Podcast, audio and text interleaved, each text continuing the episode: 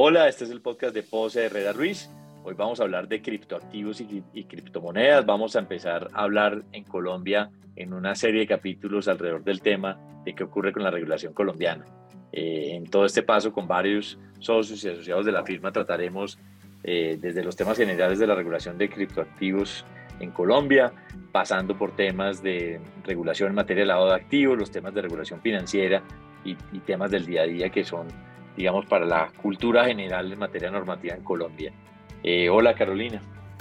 Hola Andrés, ¿cómo estás? Hoy nos acompaña Julián Aguirre eh, de nuestra oficina de Medellín con quien vamos a iniciar esta serie y a quien quisiera, además de saludarlo, empezar preguntándole por lo más básico del tema y es, ¿qué diferencia hay entre un criptoactivo y una criptomoneda y qué son los criptoactivos y las criptomonedas? Hola Carolina, muchas gracias por la invitación. Hola Andrés y un saludo especial a nuestros clientes y amigos que nos escuchan a esta hora. Mm, pues mira Carolina, es una muy buena pregunta porque gran parte de la dificultad en la aproximación a estos asuntos consiste en el uso del lenguaje. Y permanentemente estamos siendo bombardeados por tendencias y nuevos términos y nuevas, digamos, modalidades y aplicaciones de lo que al final del día termina siendo una misma tecnología con distintos usos. Entonces, una forma digamos, sencilla de aproximarse a la diferencia entre los criptoactivos y las criptomonedas es entenderlos en una relación de género-especie. Es decir, hay un gran género, un gran grupo, digamos, de aplicaciones tecnológicas de ciertos procedimientos informáticos que se denominan criptoactivos en general y esas aplicaciones específicas pueden tener funcionalidades como elemento de intercambio o almacenamiento de valor, en el caso de las criptomonedas, o pueden en sí mismo considerados ser activos, como por ejemplo el concepto de token o token no fungible, que al final del día no termina siendo nada distinto a un bien que construido a partir de una tecnología informática específica alrededor, digamos, de mecanismos de encriptación, termina siendo, digamos, algo en relación con la cual se puede predicar una relación de valor y de propiedad. Entonces, para resumirte la idea, criptoactivo, digamos, es una palabra genérica que puede referirse a aplicaciones específicas de una tecnología que dan lugar, digamos, a mecanismos de intercambio o a bienes sobre los cuales es posible ejercer un derecho de propiedad. Mil gracias, Julián. ¿Cómo estamos en temas de regulación? La ley colombiana tiene regulado el tema de criptomonedas, de criptoactivos. Yo puedo salir y comprar criptomonedas, puedo ahorrar en criptomonedas. ¿Cómo estamos en Colombia en esa materia? Muy bien, mira, eh, Colombia en los índices internacionales de regulación sobre este tipo de, de, activos y de actividades es lo que se conoce en la, en la jerga, digamos, de estos informes como aquellas jurisdicciones que han decidido ver los toros desde la barrera. ¿okay? Entonces, Colombia no ha tenido una aproximación regulatoria fuerte hacia este tipo de activos y hacia este tipo de actividades distinta a las que las normas que están hoy vigentes le permiten ejercer. Entonces, lo que Colombia, digamos, ha dicho es que este tipo de elementos son bienes, digamos, en el término más básico y civil de la palabra, ¿ok? Y las actividades alrededor de este tipo de bienes están siendo supervisadas y controladas a partir de regulaciones existentes. Y tal vez las que terminan siendo, digamos, más aplicables o más cotidianas son las regulaciones sobre captación masiva y habitual de recursos del público, es decir, los mecanismos de supervisión para que estas tecnologías no se conviertan en un instrumento de captación y de fraude, ese es el primero, con las normas que existen. La otra es eh, emitir algún tipo de instrucción administrativa alrededor de las actividades que las entidades financieras vigiladas pueden realizar en relación con este tipo de activos, que si quieren más adelante podemos volver un poco sobre eso. Y finalmente, eh, evitar que las actividades que tienen lugar alrededor de estos criptoactivos terminen siendo utilizadas para eh, adelantar actividades de lavado de activos, financiación del terrorismo o, digamos, algunas otras actividades ilícitas. Pero Colombia, y esta es la conclusión y la respuesta a tu pregunta, ha tenido una aproximación hacia esto, no generando una regulación específica, sino utilizando los instrumentos que hoy están, digamos, disponibles y que han estado de tiempo atrás. Antes de aterrizar a Colombia nuevamente, Julián, eh, dices que los estamos viendo desde la barrera, ¿cierto? Que es una posición. ¿Cuáles hay otras posiciones? Algo se ha oído en noticias, claramente más por estos días, que Ucrania ha sido uno de los países líderes en temas de, de criptomonedas. Entonces, ¿cuáles son las otras perspectivas a nivel mundial o las tendencias?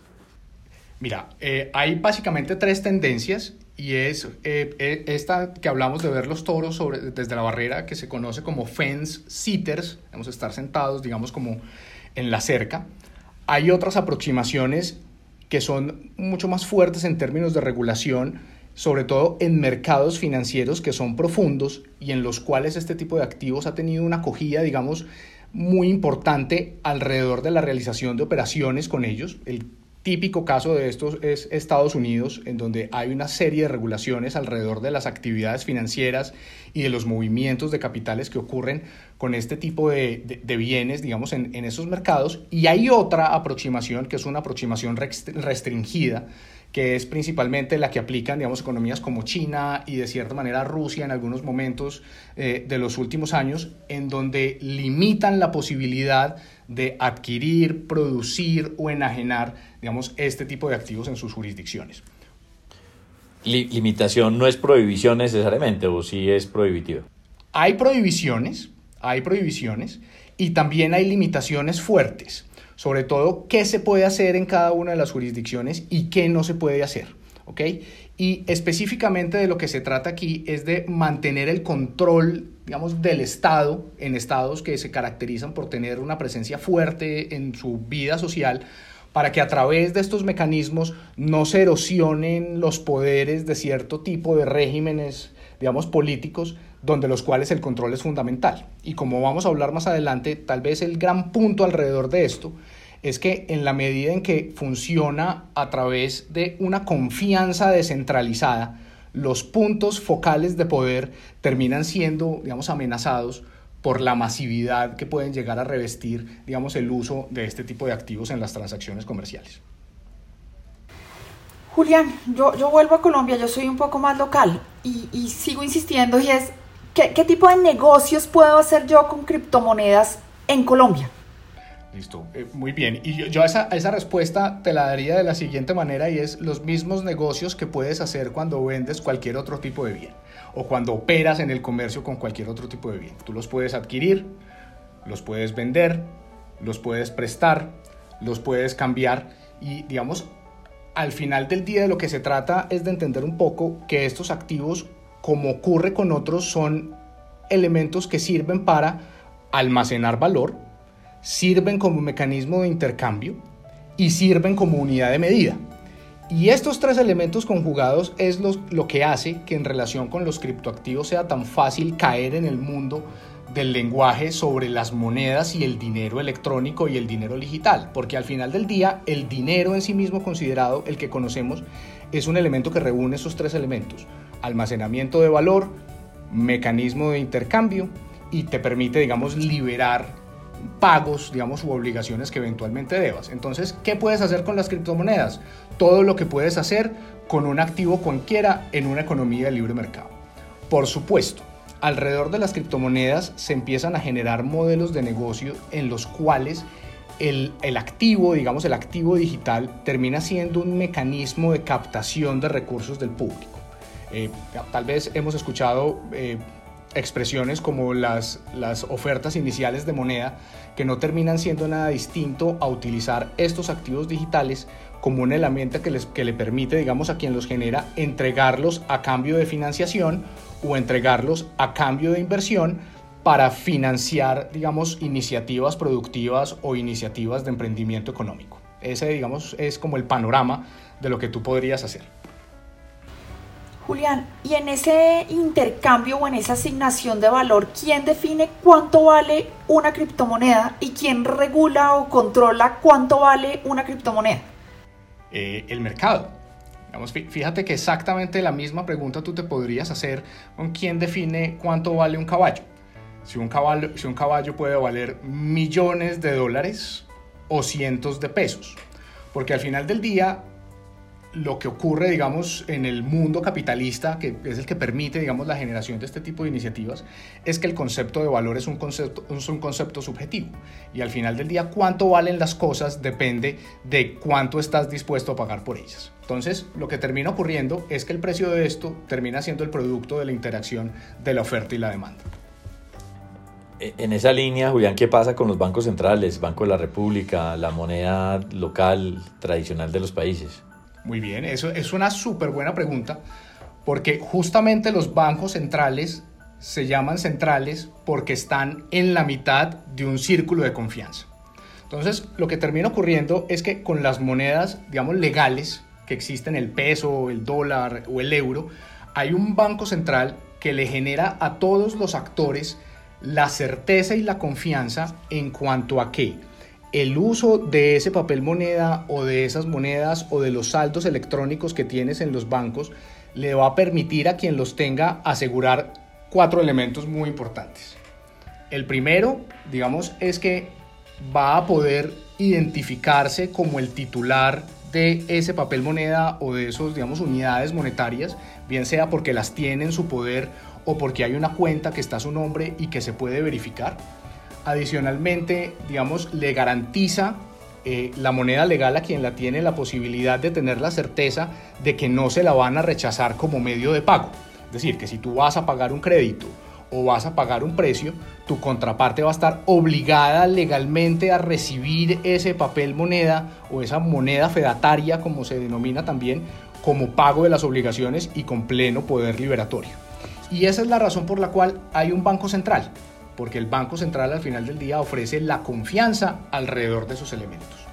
En el mundo de los criptoactivos, la lógica de un agente central que te otorgue confianza no existe, porque lo que existe es el concepto de concepto descentralizado.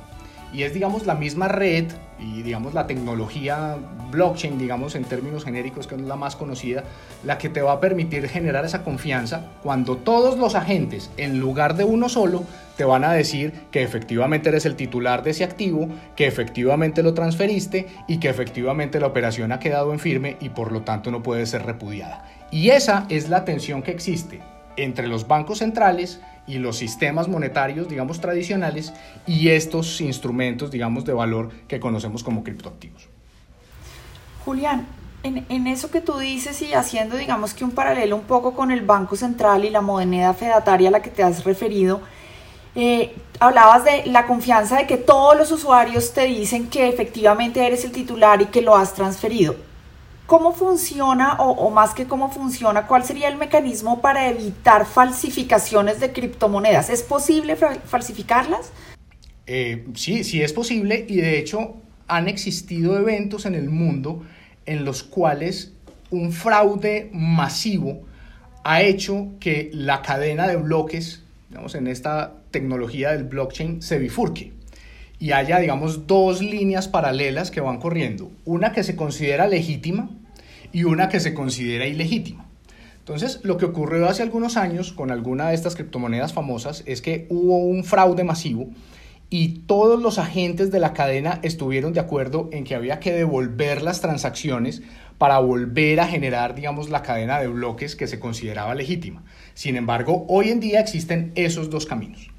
Y, digamos, ante esa posibilidad, el mecanismo que responde a tu duda, Carolina, es justamente la tecnología, que es al final del día lo que está detrás de todo esto. Y específicamente tecnología aplicada a un concepto de seguridad que se llama la criptografía. Y es que el mecanismo que se tiene para garantizar la integridad, la autenticidad, la identificación específica, y digamos el no rechazo de las operaciones es el uso de tecnologías criptográficas avanzadas y robustas que permite que en la descentralización del sistema todos los agentes puedan confiar en cuanto a que cuando se encuentran los elementos que permiten aplicar esa mecánica criptográfica, esas operaciones se deben tener como válidas, ciertas y definitivas. Julián, ¿qué modelos de negocio estamos viendo en Colombia que están operando? ¿Qué negocios estamos viendo alrededor del tema? Muy bien, hay varios elementos eh, que hemos visto eh, en el mercado recientemente.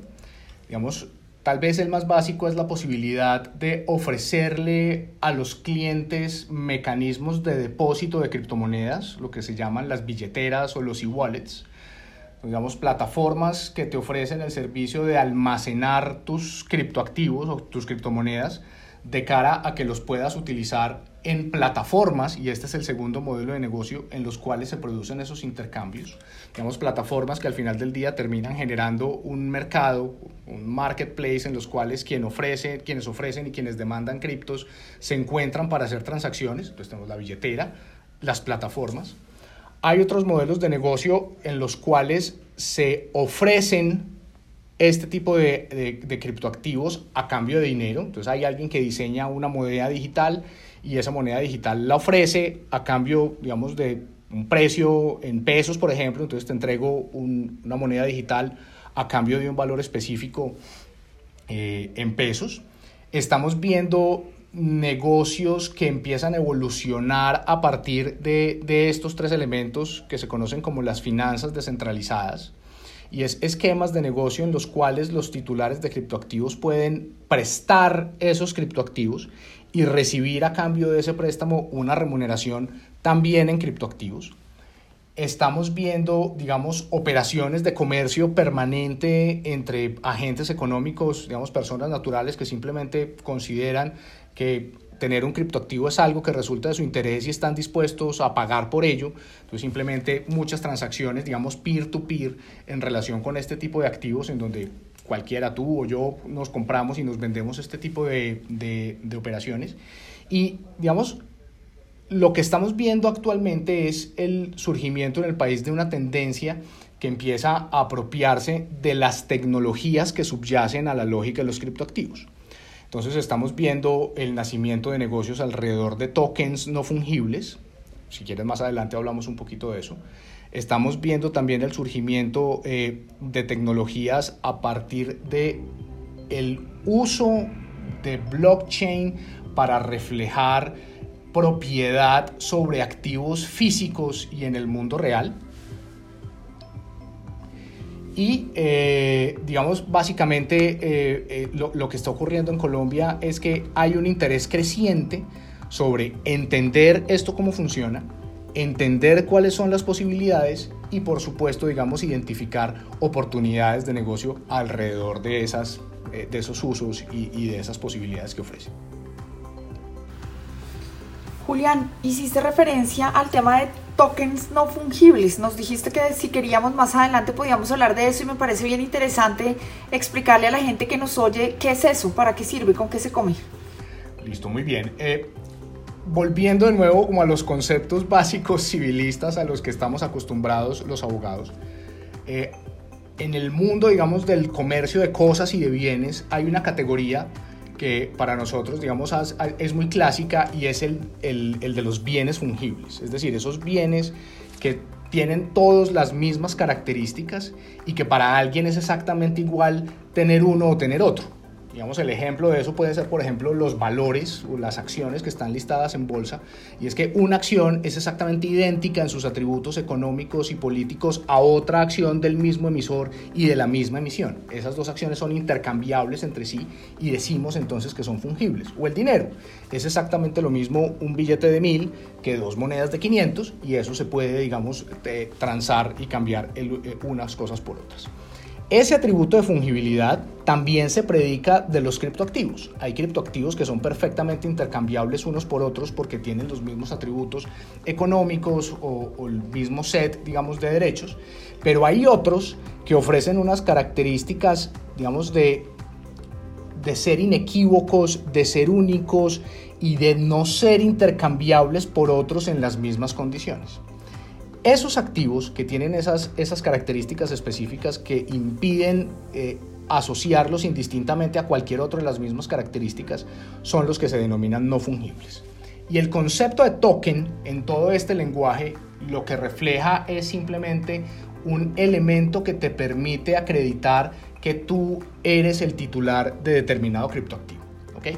Entonces, el token no fungible o, los, los, criptoactivos no fungibles son aquellos que no son intercambiables por otros porque son únicos y en sí mismos considerados ofrecen la posibilidad de acreditar quién es el que tiene sobre ellos en algún momento del tiempo el derecho de propiedad y el derecho de disposición para hacerlos, digamos, un activo transable en el mercado. Muchas gracias, Julián. Yo creo que e, esta introducción ha sido, pero clarificadora para muchos. Eh, vendremos con más temas más adelante en relación con, con las criptomonedas. No sé si alguna idea de cierre eh, para, para, cerrar este episodio nos quieres contribuir, Julián. Eh, sí, Andrés, muchas gracias. Simplemente diría lo siguiente. en la aproximación a los asuntos legales relacionados con este tipo de elementos, lo que digamos, deben saber nuestros clientes y nuestros amigos es que lo más importante es la información, porque la información les va a poder, les permite entender con mucha claridad cuál es el objeto de su interés, cuál es la dinámica de su modelo de negocio y en función de eso poder obtener, digamos, un consejo legal oportuno sobre si existe o no existe alguna frontera regulatoria al momento de tener iniciativas alrededor, digamos, de estos negocios que por supuesto están en boga, nos bombardean con información, pero que es muy importante asegurarnos de que los entendemos y de que entendemos sus implicaciones jurídicas a la hora de tomar decisiones. Bueno, Julián, muchas gracias. Gracias a ustedes. Entonces, del trueque a las criptomonedas, aunque algo de, de, trueque también parece insinuar en un lenguaje simple de la explicación que nos das. Muchísimas gracias. Eh, seguiremos más adelante, eh, un segundo capítulo que hablaremos del tema de la regulación en materia de lavado de activos y las protecciones que están surgiendo en Colombia en esta materia. Muchas gracias, Julián. Gracias, Carolina. Gracias a todos. Saludos. Chao, nos oímos próximamente. Al acceder a este podcast, usted reconoce que su contenido y su diseño son propiedad de Poserra Ruiz. La información, opiniones y recomendaciones contenidas en este podcast no tienen como propósito dar asesoría legal.